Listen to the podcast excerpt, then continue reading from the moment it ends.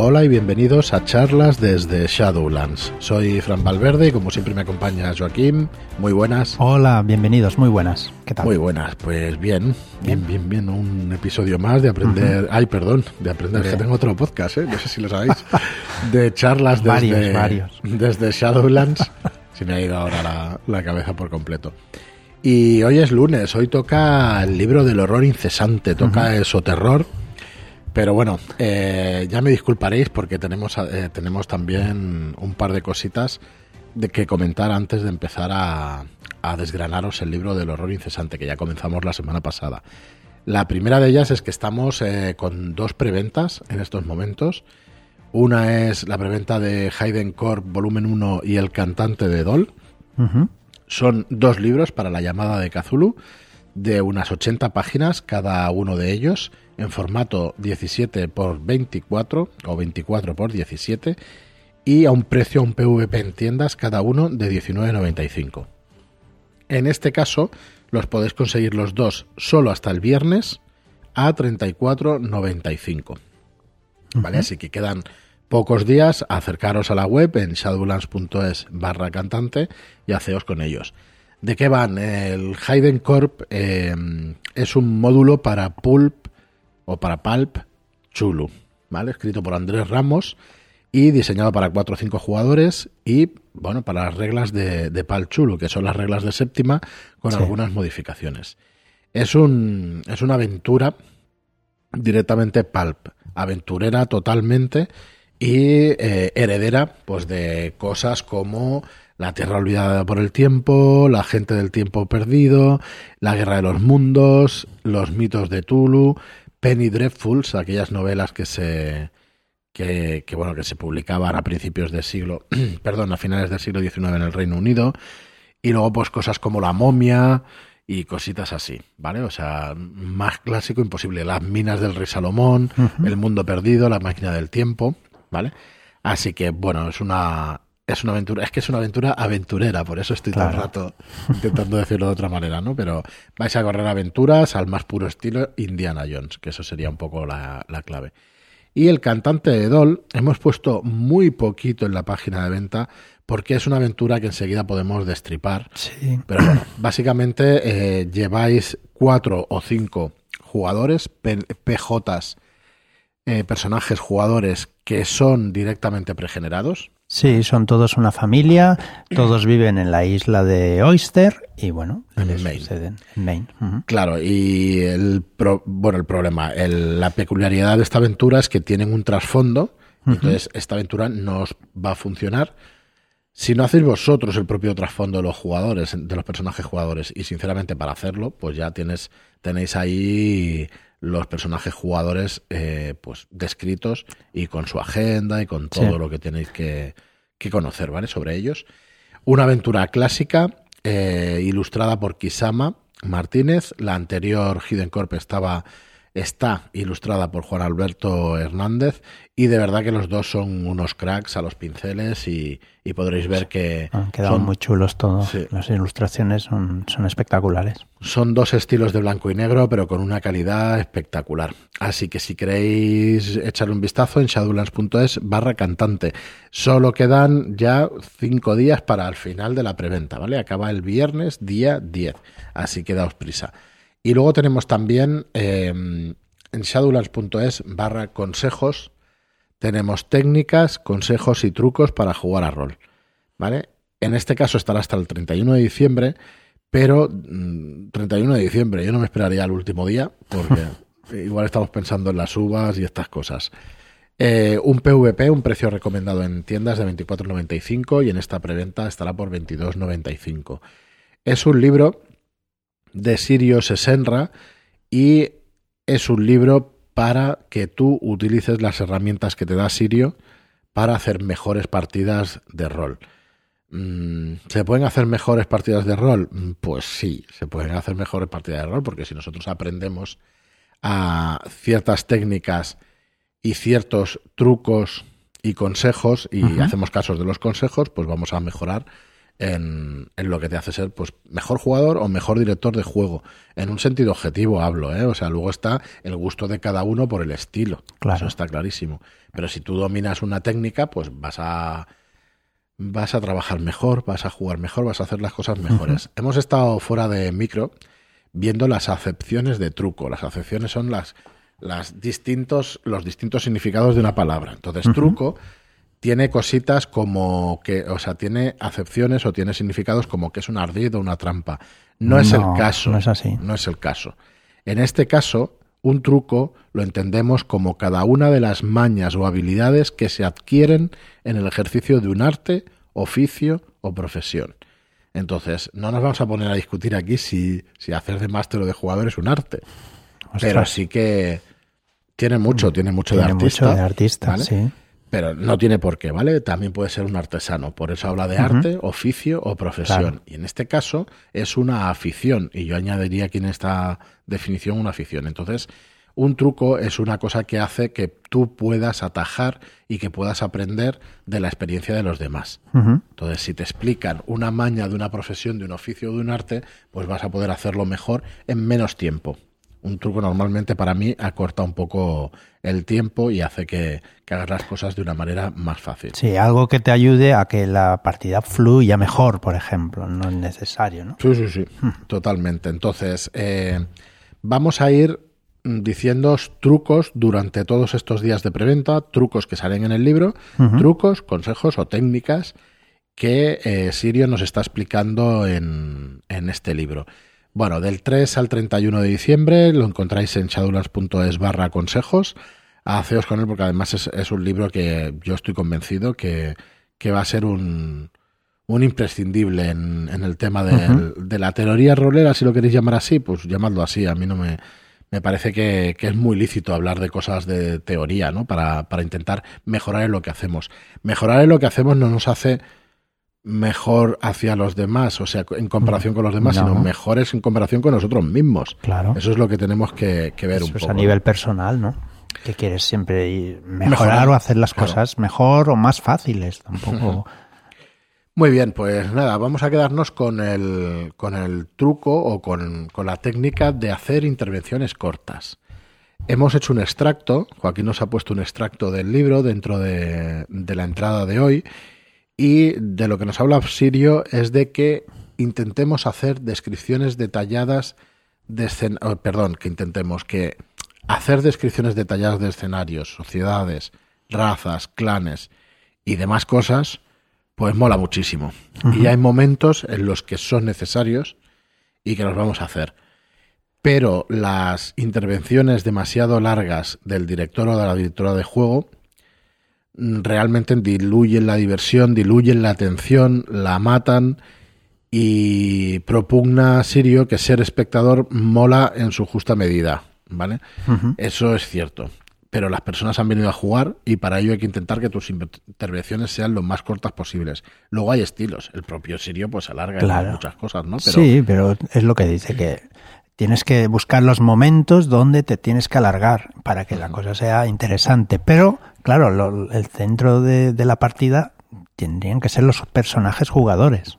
Entonces, si hacemos intervenciones cortas, vamos a conseguir que estén, que, el, que los personajes jugadores sean el centro de uh -huh. la atención, ¿vale? ¿Cuál es el truco? Ponte un crono detrás de la pantalla para controlarte, eh, para que te ayude a ser consciente del tiempo que gastas. Uh -huh. ¿Vale? Tan sencillo como eso. Eh, Sirio utiliza, nos explica en el libro que utiliza un reloj de arena que tiene tres medidas distintas de 1, 3 y 5 minutos. ¿Vale? Entonces, eh, es cierto que eso te ayuda pues, a equilibrar el tiempo uh -huh. que necesitas para explicar alguna cosa. ¿Vale? Así que bueno, hasta aquí el truco de hoy. Sí. Perdón. Un truco sencillito, pero que si le das vueltas, ostras, dices, pues tienes razón, en verdad. Sí, sobre todo mmm, los jugadores no se van a dar cuenta. O sea, has estado un minuto, no, tres claro. o cinco minutos. Hombre, pero sí. cinco minutos de soliloquio. Claro, sí, sí que se dan cuenta, porque llega un momento que la no, atención decir, pues se pierde y dices. No, no, quiero decir que, que, si siempre. Es que me he explicado mal. Si siempre haces Ah, las vale. intervenciones de uno, de un minuto o de tres minutos. o de No, en eso minutos. no, claro. Tienes que ir, pues bueno, eh, equilibrando cada uno de ellos, ¿no? No siempre haciendo lo mismo. Pero bueno, va bien, ¿no? Si ves, si notas que te enrollas mucho, como es mi caso, por ejemplo, pues hablando, pues, pues, pues no va mal, ¿no? Un reloj de arena, más que un cronómetro, porque a veces no lo vas a mirar. Sí, yo es que me he dejado la regla de madera en casa y no te puedo ir dando. Sí, no me, puede, no me puedes dar. Pero, verdad, te, te puede ayudar muchísimo un reloj de arena, ¿no? Porque es muy visual, lo ves directamente y, y lo tienes ahí delante. Muy bien, pues nada, vamos a pasar ya con el libro del horror incesante después de, de estos 10 minutos, perdonad, pero bueno, yo creo que son cosas también interesantes.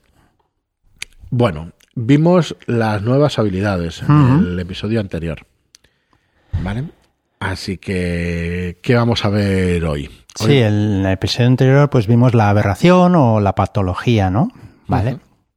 Y eh, también nuevas reglas como la de modificación, modificación de atención, el uso de las drogas y el alcohol o cómo arreglar cuando alguien se está ahogando. Sí. Eh, también en nuestro grupo de Telegram de charlas desde Shadowlands eh, nos preguntaron hace poco, o preguntaron en el grupo, porque allí puede contestar cualquiera y casi mejor que nosotros, eh, cómo arreglar una tortura a un personaje jugador, jugadora, y surgieron rápidamente tres o cuatro maneras de hacerlos, y todas muy, muy válidas. Y cada, cada una a- a cada una pues a- más elaborada que la otra, ¿vale? Nuestra aportación fue, para empezar, se debe hacer daño físico en salud o mental en estabilidad, ¿vale? Si es en salud será directo, X puntos de daño, más tendrá que hacer una tirada de estabilidad para ver cuánto aguanta la presión. A partir de aquí, seguir atosigando hasta que hasta que cante la traviata, ¿no? El, el personaje. Pues eso, hasta que cante la traviata. Eh, y después, ¿qué, qué seguimos haciendo? Espera, que me he perdido. Vale. Eh, aquí también interviene la persona jugadora. Este estará viendo eh, su personaje como merma de salud y de estabilidad, con lo que verá, eh, se verá en la tesitura de ser un héroe y perder al personaje porque al final morirá o cantar y poder seguir con la trama, ¿vale? Ahí el personaje pues tienes ¿qué, qué hago en ese momento, ¿no? Bueno, esto es nuestra pequeña aportación. Esto no sale en el libro, acordaos. Eso te iba a decir, es, es tu pequeña aportación. Sí, bueno.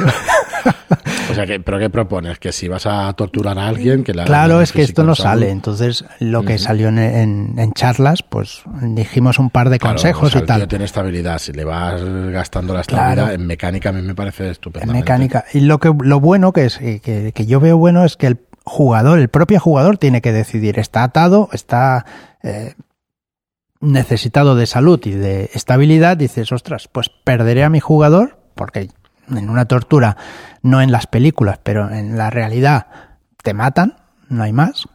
O podemos de explicar todo lo que sé y, y la- y que siga la trama de alguna forma, ¿no? Ahí yo lo veo Bueno, ahí interesante. dependerá, ¿no? De, de cómo el de cómo el máster si quiere si quiere agobiar mucho el personaje o no, o que cante no sé. Ahí, hacerlo claro, es mecánico, dependi- puedes hacerlo dependerá de la aventura, de lo que necesite, de otros personajes si pueden llegar a salvarlo. No me parece mal que le das la opción al personaje de, oye, en lugar de, de decidir tú si cantas o no, pues venga, hazme una tiradita a ver si realmente cantas. Bueno, Sí, sí, sí, pero ya acuérdate que en, en- en este sistema de Gunshow tú te gastas unos puntos. Llega un momento que ya no tienes. Sí, ya lo sé, ya lo sé. Puedes pero- tirar y aguantar, pero ¿sabes lo que pasa? Cuando eh, al, al final estás atado, ¿no? Tú vas a perder puntos, sí o no lo he sí. visto nunca. Me resultaría curioso verlo en alguna partida, a ver. Sí, a ver no, no, es que no lo proponen en, en- en el libro, Ni tampoco lo ningún libro. propone en ningún libro, con Yo lo no lo he visto nunca, pero bueno. es interesante y, y puede ser muy, muy fácil de que pase. En estos libros donde hay esos terroristas y hay Sí, lo que gente... pasa es que ese terrorista lo que va a hacer es pegarte en las rodillas hasta que cantes, ¿no? Entonces, claro, tú puedes decidir ahí si cantas antes, pero igual te pega un tiro, ¿sabes? O sea, Sí, es, no que sé, es, es que es una situación un poco... es una situación Claro, muy... yo creo que habría que plantearla un poco narrativamente. No digo de no utilizar estas reglas, ¿eh? me parecen bien, pero Mm. que, que al final tú como director de juego, mm, bueno, el jugador tendrá que hacer algo para liberarse, ¿no? O tendrá que pasar algo externo para Claro, que claro. eh, eh, Y evidentemente igual solo han secuestrado a una persona, a un jugador, a un agente, y los demás pues están por ahí intentando salvarle. Bueno, a ver Es- si, es si nos podéis hacer la decir... media de cuánto tardarán en llegar o cuánto aguantarás tú. Es, es un Yo eso lo poco... veo jodido. Sí. Seguramente mm, en, en un sistema de juego simulacionista, digamos, sí que tenga sentido arreglar estas cosas. Yo no digo que no. Y que lo disfrutas igual, ¿eh? No, no es ninguna pega en, en absoluto. Eh, de hecho, el Juancho Duma, que tiene lo de agencia especial, que, que, que le gusta jugar todo ese tipo de misiones y tal, probablemente yo si llegaría a torturar Sí, a unos y a sí. otros. Bueno, nosotros hemos torturado a muchos penejotas, ¿eh? No, Sí. pero que te torturen a ti como personaje jugador, no, yo no lo he visto nunca. A ver si nos podéis decir en los comentarios si veis alguna cosa así. Bueno, pues nada, esto es de un comentario de Telegram y a partir de aquí ya las aportaciones que nos hacen en el libro del, del horror incesante. Bueno, la regla de agarre, ¿no? Sí. Pues una criatura que se encuentre en el radio de poder coger o agarrar a otra podrá elegir hacer esta acción. Será una tirada enfrentada de escaramuza contra el atletismo, huir o escaramuza del objetivo. La, la habilidad huir está en Fear, Fear Itself. ¿vale? Fear itself, sí. ¿Vale? No es de esoterroristas, pero este libro sirve para los, para los dos Correcto. para los dos libros. ¿Vale? Entonces, dependiendo de la criatura que lo haga, los efectos de agarre durarán más o menos y si estrangula o hace otra acción, comenzará en el siguiente turno. De esta forma, la víctima pues tiene una última opción de, de- de liberarse. ¿Vale? Si, si un personaje está eh, comienza su acción agarrando a un objetivo, puede atacar a ese objetivo con escaramuza. ¿vale? El umbral de golpe del objetivo se reduce en uno, en ese caso. Sin embargo, el umbral de golpe del agarrador también se reduce en uno. Y si la persona a la que está agarrando intenta atacarle, pues también tendrá algo de ventaja. Que esto no lo entiendo muy bien, porque es así, pero es así. A ver, si un personaje comienza su acción agarrando un objetivo, puede atacar por escaramuza. El umbral de golpe se reduce en uno. Sí. Pero, De- de- pero de los dos, del agarrante bueno, porque está y el intentando hacer algo Y el agarrado. está- se expone a que le hagan. Sí, Se expone, tienes más facilidad tú. pero el, el agarrado en teoría no debería tener esa ventaja contra el agarrador. Ya, una persona Pero externa bueno. quizás sí, ¿no? Pero. La externa sí. Bueno, eh, la víctima agarrada puede utilizar su acción para intentar liberarse de las garras del asaltante, golpeándolo en una tirada de atletismo, huir o escaramuza. Muy bien, pues aquí nos explica, sigue con la pérdida de salud y muerte de los PNJs. Eh, como sabéis, en esos terroristas, en el sistema Gunshow, a diferencia de los personajes jugadores, los, los monstruos y los PNJs, los personajes no jugadores, no pueden seguir activos cuando su salud está por debajo de cero. O sea, si se reduce a cero, simplemente se mueren, ¿vale? Eh, hay excepciones en esta regla y se indican en el texto de la criatura. Sí, Vale. cada criatura pone pues si puede aguantar o, o desaparece sencillamente. Y ¿Vale? Luego el director de juego tiene libertad de utilizar las reglas de lesión y de muerte del personaje jugador para ciertos personajes no jugadores o humanos importantes, ¿vale? Si añade dramatismo a una escena determinada. Yo me imagino como estas escenas que parece que está muerto y el tío vuelve ahí. claro. Vuelve a salir y vuelve a salir. Esto pasa muchísimo. Sí, igual que los personajes jugadores pueden aguantar por debajo de cero, pues hacerlo a los personajes no jugadores importantes que también puedan hacerlo, o sea, aguantar. De esta Muy forma, bien. pues interrogarlos o no sé. Sí, lo que se necesite. Las habilidades de investigación como modificadores de dificultad. Vamos a explicar esto. ¿Qué nos Eh, puede ser que en alguna ocasión un agente necesite usar una habilidad general para realizar una tarea difícil, ¿vale? Y que alguna habilidad de investigación sea relevante para ello. Esta habilidad debería darle ventaja para afrontar la tarea, ¿vale?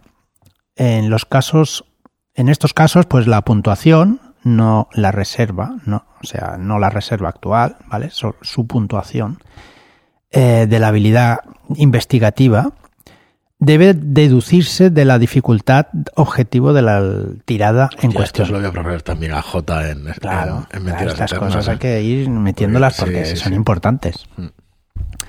Por ejemplo, eh, un personaje que está intentando desesperadamente descifrar el código de seguridad de una puerta de, pues, que está cerrada, ¿vale? Eh, quiere escapar de esta habitación, ¿vale? Eh, podría tirar infiltración contra una dificultad objetivo de 7, pero aquí podemos restarle su puntuación de criptografía, porque sus eh, conocimientos en, criptografía son directamente relevantes para el dramático intento de descifrar el código. Eh, del mismo modo, un personaje que corre contra reloj para desencasquillar un rifle antes de que los monstruos lo atrapen podría tirar mecánica contra una dificultad de 6 y también le podríamos intentar restar, bueno, no, intentar no, le deberíamos restar balística, ¿vale? Porque está directamente eh, Sí, relacionado. relacionada, ¿vale? Muy Eso bien. es lo que te dice esta modificación de, de dificultad, que El- lo veo bastante bien. Sí, sí, sí. y bastante está- está lógico, vaya. Realista y está bastante lógico, sí. El ataque es múltiple. Eh, hay criaturas que tienen varios ataques del mismo tipo, refiriéndose el tipo a escaramuza. ¿Vale? Por ejemplo. Mm. Eh, los perros de tortura tienen taladro más uno y mandíbulas más tres. Esto es el daño que le hacen el más uno y el, Ujú. y el más tres.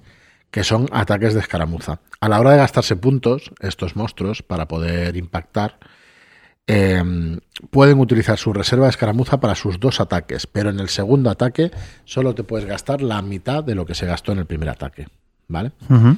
Entonces, hay otra cosa que es que, excepto que lo ponga en el texto de la criatura, no se podrá usar disparar y escaramuza en un mismo ataque, aunque se tengan estas habilidades. ¿Vale?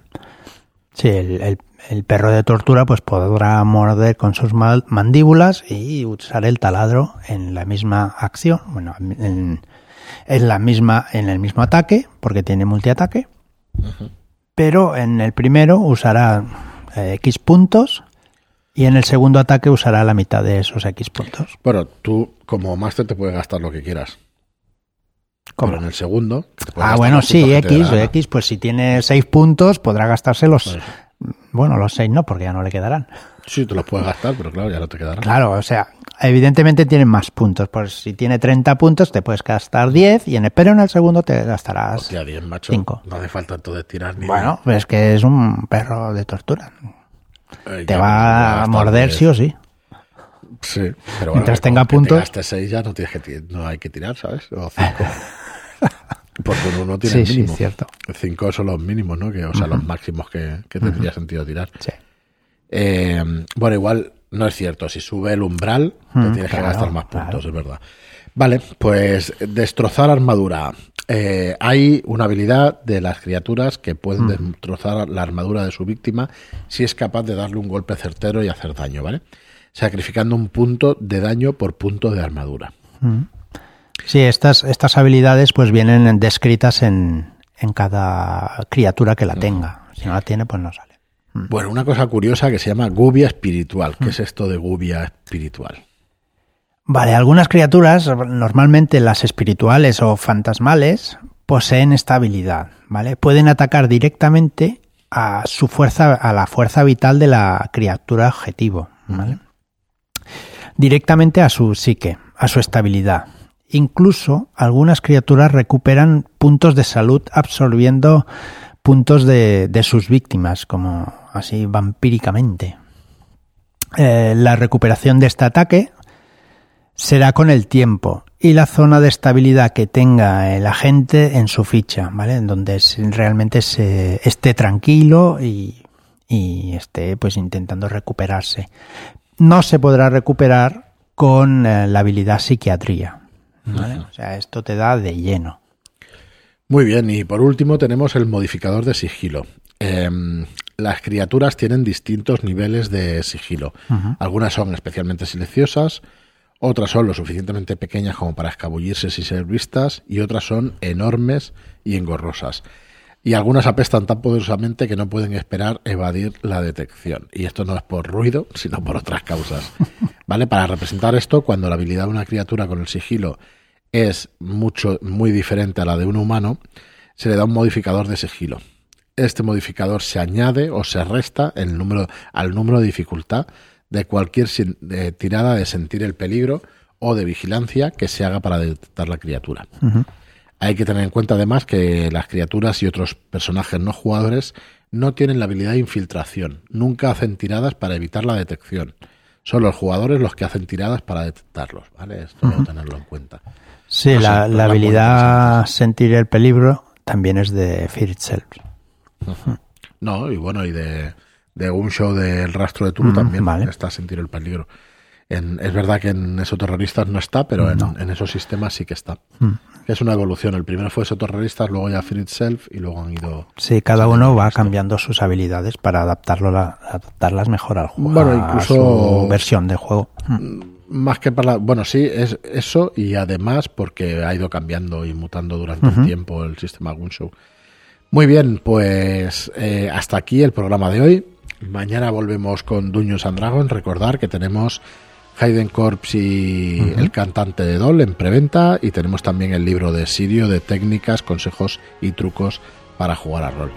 Muchas gracias a todos por seguirnos, muchas gracias por escucharnos, muchas gracias por vuestras reseñas de 5 estrellas en iTunes y vuestros me gusta y comentarios en iVoox. Gracias y hasta el próximo programa. Muchas gracias y hasta la próxima.